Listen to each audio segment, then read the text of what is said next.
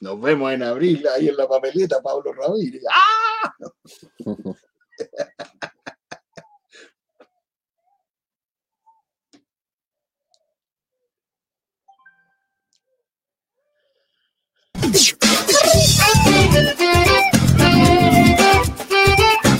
Twitter Café por la 102.5.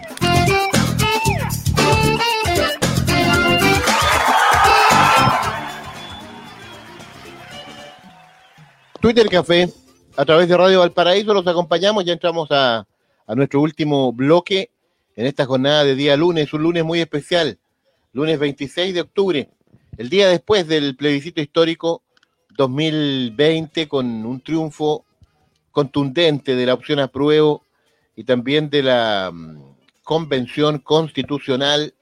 Iniciamos entonces un nuevo proceso donde una de las etapas importantes será la elección del próximo 11 de abril con, la elección de alcaldes, concejales, gobernadores regionales y por supuesto también los convencionales constituyentes para que um, se aboquen a esta labor de redactar una nueva constitución. Los lunes a esta hora habitualmente nos reunimos con los ciudadanos conectados.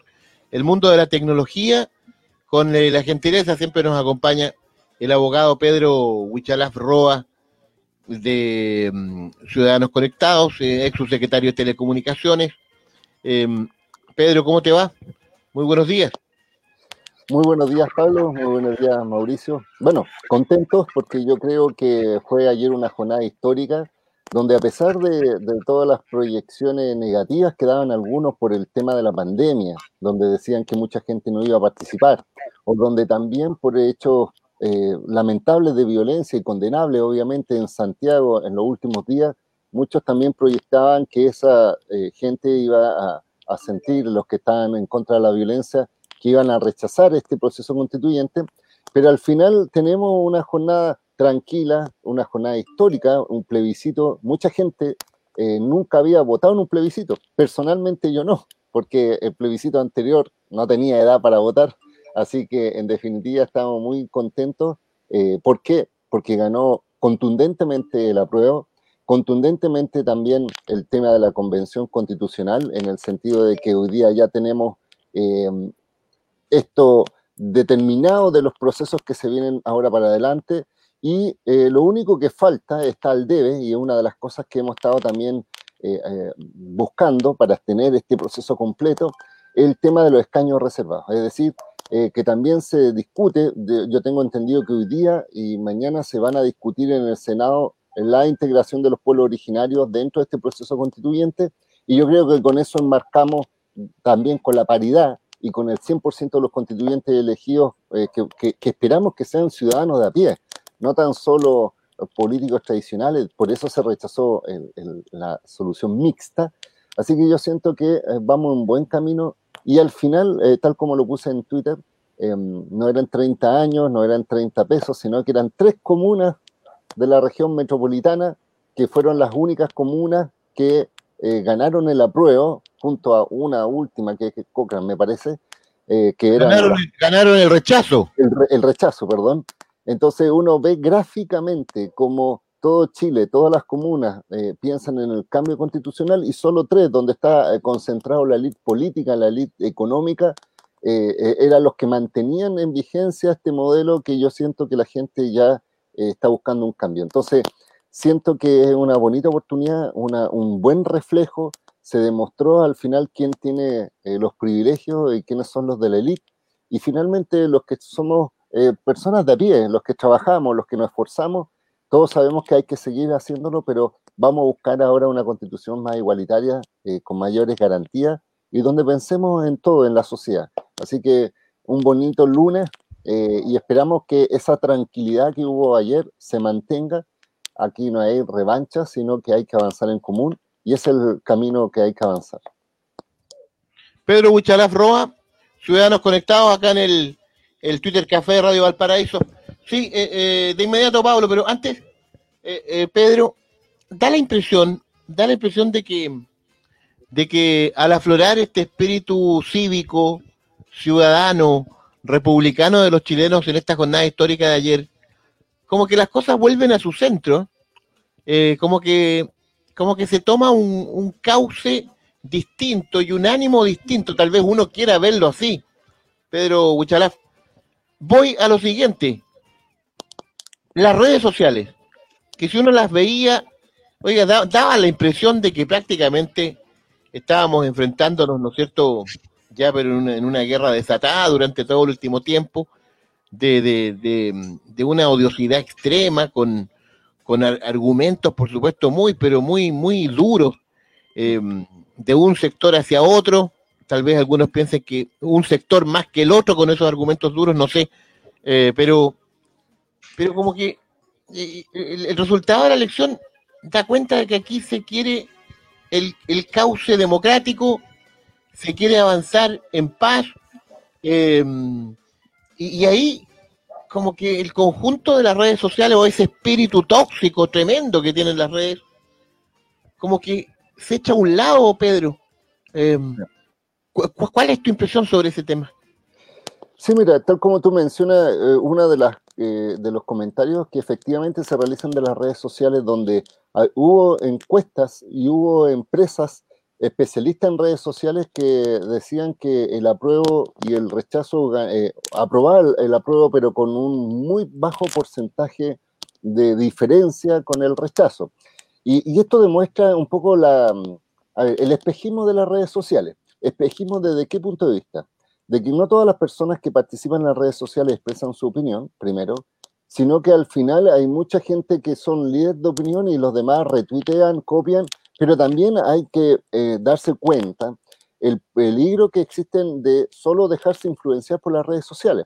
De hecho, eh, lo mencionamos, me parece que sí, pero había em, realizado un, un periodismo de investigación y había determinado que había muchas cuentas eh, pagadas, en este caso por gente del rechazo, estaban por la gente de extrema derecha, que utilizaba esas herramientas como para tratar de influir en, los ánimos de las personas.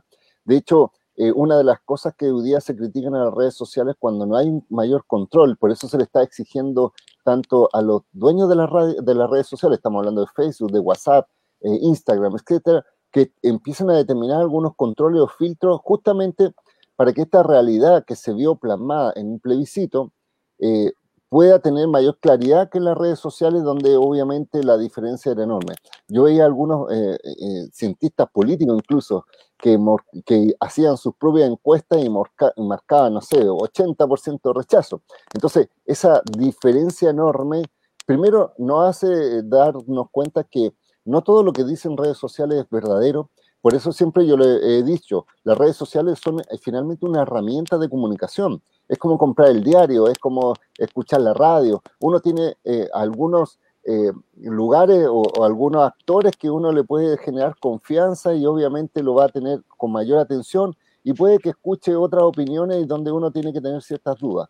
lo importante es que nos demos cuenta que este proceso es mucho más democrático, es mucho más tranquilo, es mucho más pacífico de lo que se trataba de instaurar. Eh, mucha gente que todavía, los, por ejemplo, Chino Ríos mismo, que supuestamente vino a Chile a votar y después no quiso votar porque decía que estaba un desorden. En la mañana al principio se mencionaban que habían grupos que querían desestabilizar el proceso.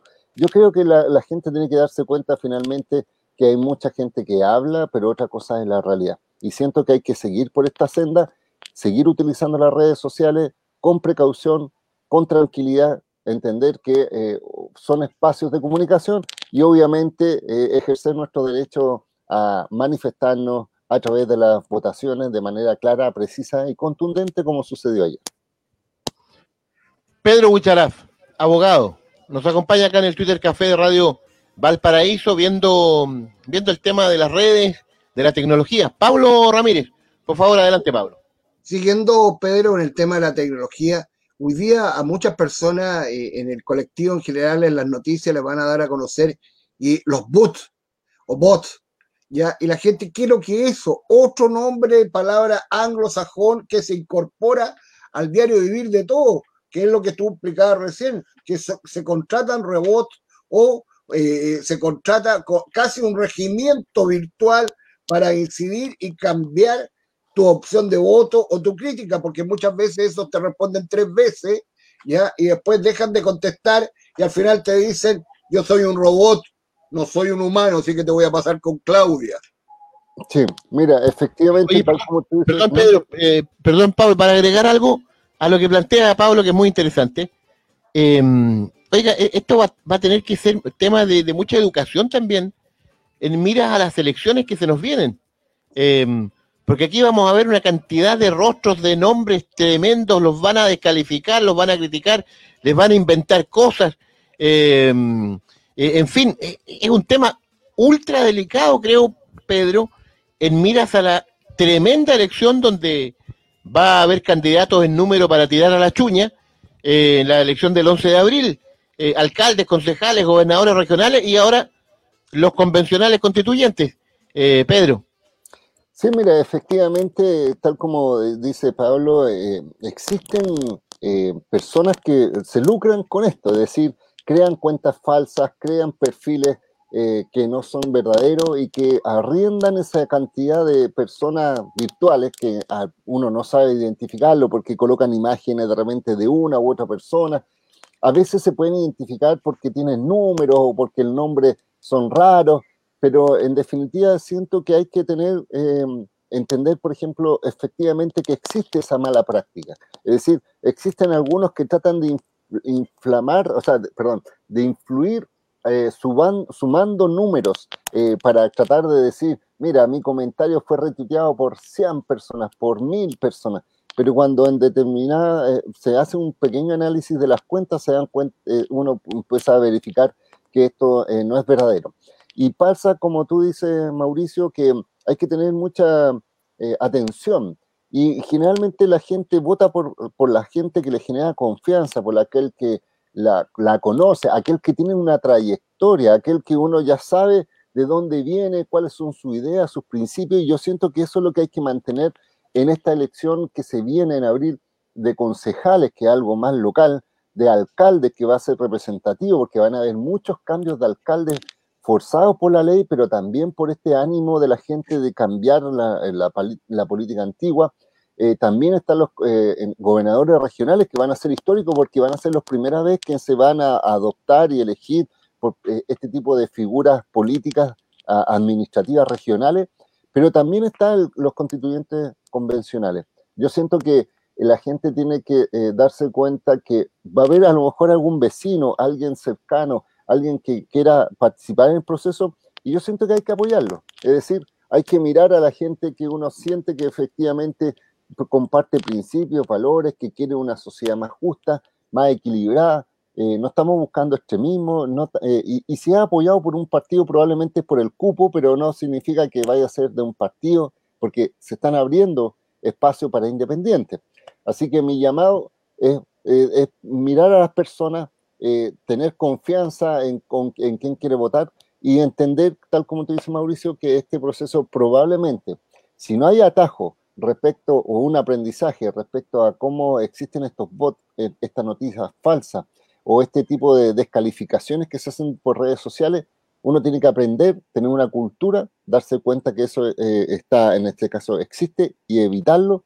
Y si no, yo creo que pronto va a tener que haber algún tipo de regulación porque no podemos permitir que un proceso democrático se vea perturbado por situaciones como esta. Insisto con esto de las tres comunas de Santiago, es muy representativo. O sea, no puede ser que todo Chile diga A y solo tres comunas o las personas que viven ahí digan B y sean ellos los que estén determinando el futuro del país, que determinen si quieren cambios constitucionales. Imagínate lo que se hablaba ahora de la reforma del agua. O sea, yo, yo siento que si se hace un plebiscito solo para preguntarle si la propiedad del agua tiene que ser un derecho privado o tiene que ser social, yo creo que la inmensa mayoría va a decir que es social, pero se mantiene privada solo por ese mismo tema de limitación de quórum. Imagínate con el tema de los caños reservados, insisto, son senadores de oposición los que los de gobierno en este caso, los que no han permitido que tengamos en este momento eh, escaños reservados para pueblos originarios cuando las demandas históricas eh, ciudadanas están orientadas a eso. Entonces, siento que hay que tener confianza, hay que elegir bien a los constituyentes para que sean personas que tengan una visión equilibrada y efectivamente tener cuidado con las redes sociales usarlas como medio de comunicación, no, no que sea su forma de, guía y obviamente eh, tener en consideración que existe este tipo de malas prácticas. Muy bien, eh, Pedro Huichalaf, se nos vienen momentos complejos eh, y también acompañados de, yo quiero marcar este otro espíritu, porque Pedro, veníamos saliendo de, una época de muchas manifestaciones violentas, en fin, y ayer como que se, vivió otro ambiente, otro escenario. Hoy día mismo se respira otro espíritu entre las personas.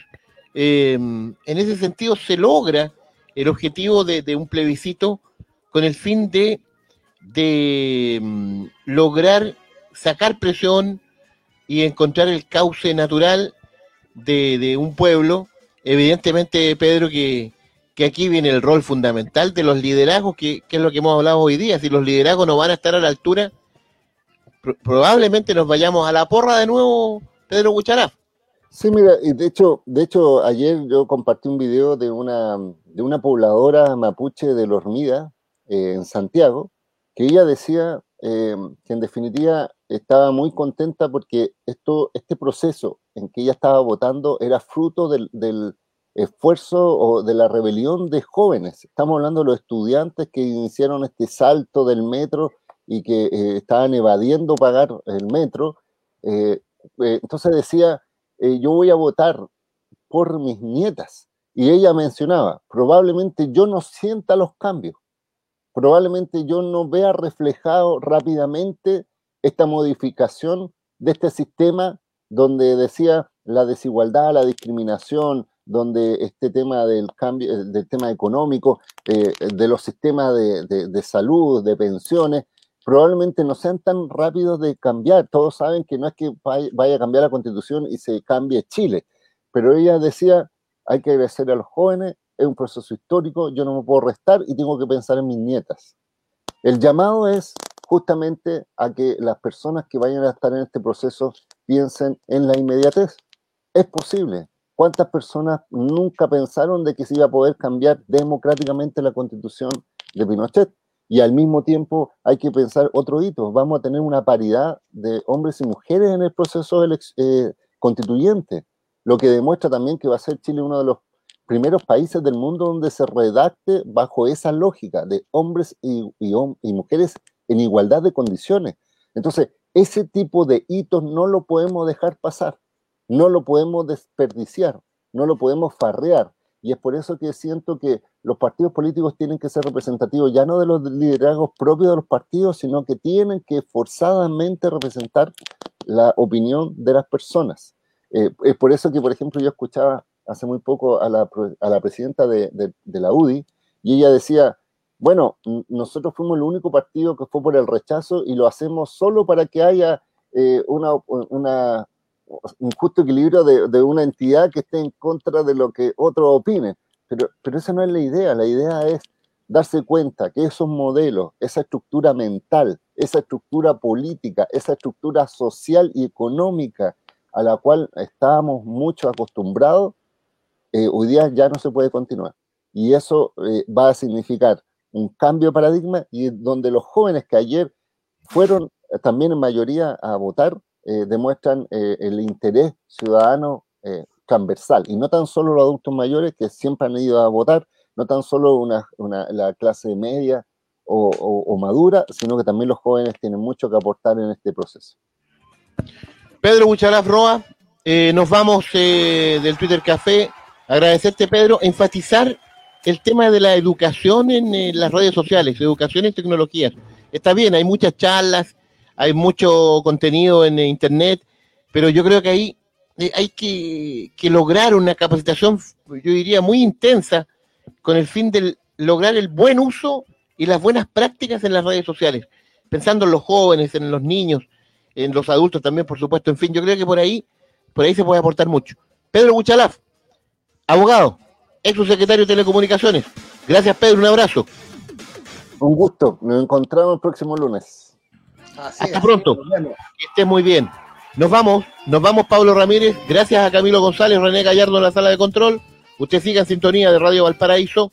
Ya vienen luego las noticias de la hora con Roberto Tapia, luego Telmo Aguilar con Dimensión Latinoamericana y las noticias a las 13 horas, frecuencia informativa central con la conducción del periodista Marco Sepúlveda. En la tarde, tremendos programas como siempre también en Radio Valparaíso. Un abrazo, arriba los corazones. Nos reencontramos mañana a las 9 a.m. en otro Twitter Café a través de Radio Valparaíso. Hasta pronto, buenos días. Twitter Café fue una presentación de Codelco Ventanas, la primera empresa en la región en certificarse en una norma de equidad de género, apostando por la igualdad y la diversidad. El mundo está cambiando y Codelco está cambiando junto a ti.